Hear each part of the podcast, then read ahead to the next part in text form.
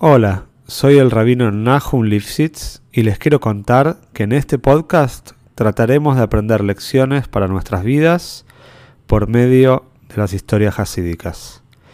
Sabemos que uno de los pilares en nuestro servicio a Shem es trabajar con nuestras cualidades y nuestra naturaleza. Los invito a este viaje maravilloso por el alma humana. Si querés apoyar este podcast, te pido que lo difundas entre tus conocidos, y si querés dedicar una historia, podés entrar en contacto conmigo por medio del mail que figura en la descripción. Te deseo que disfrutes la historia y puedas encontrar una gran enseñanza.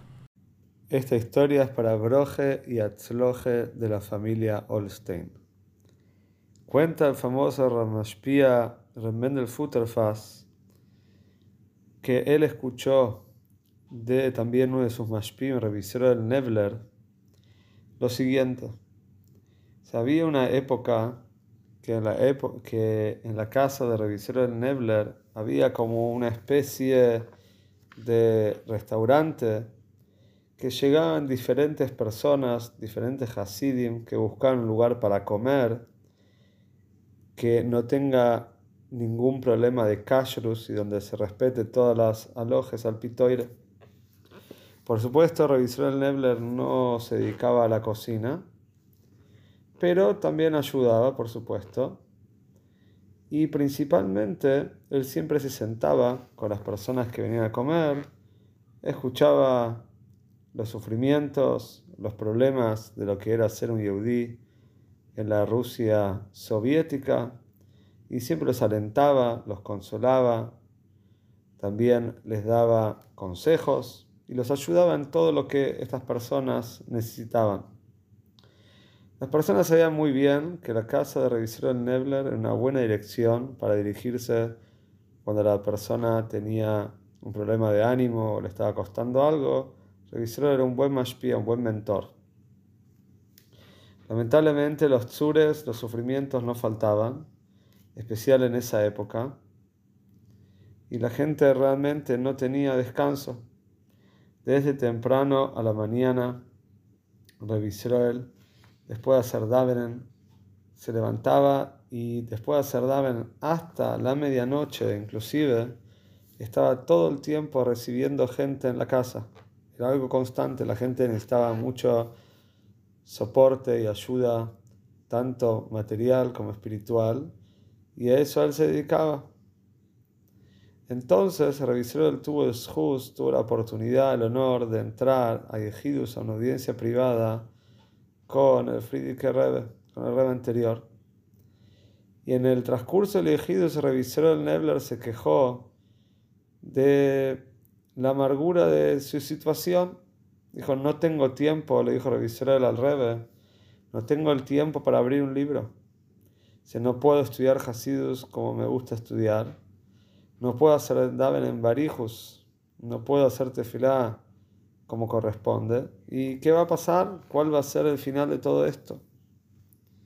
Entonces le contó al rey anterior cómo era un día típico de él, que estaba lleno hasta el cansancio, que no le quedaba ninguna hora del día, ningún espacio para sentarse a estudiar Hasidus hasta que llegaba la medianoche. Recién a la medianoche tenía un tiempo, estaba tranquilo y la casa se vaciaba de invitados.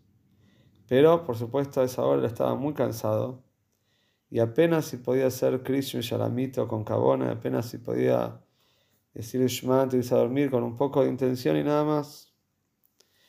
El anterior escuchó todas las palabras de Israel Nebler y cuando terminó de hablar le dijo lo siguiente.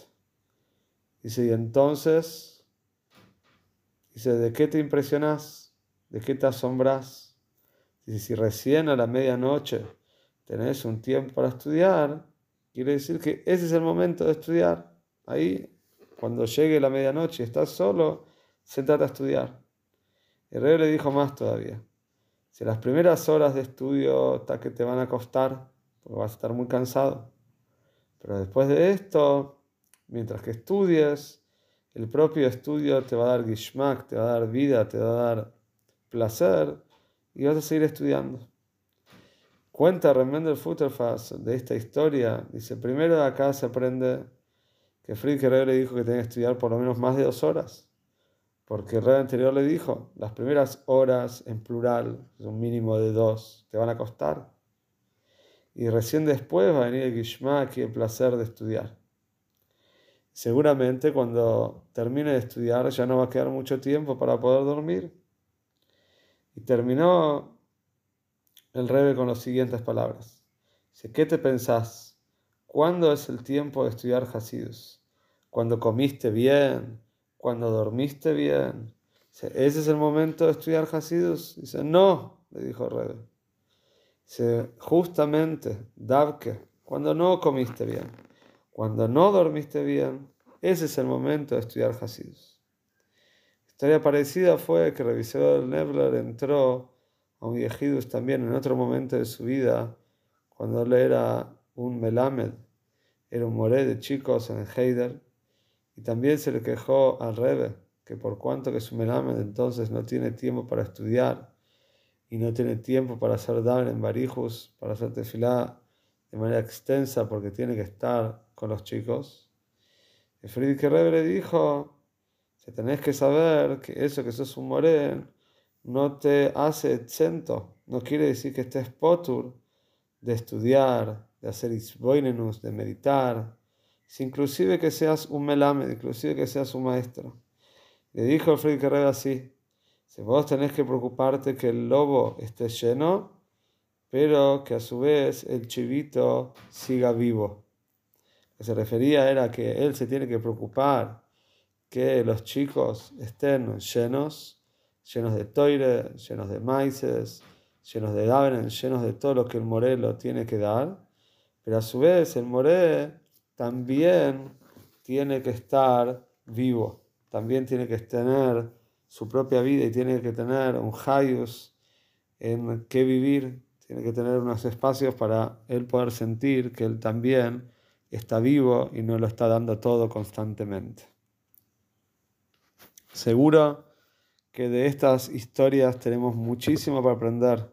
Muchas veces pensamos cuándo va a ser mi momento, cuándo voy a poder sentarme a estudiar tranquilo cuando seguramente en las vacaciones voy a tener tiempo, recién ahí voy a poder estudiar, voy a abrir un libro con tranquilidad.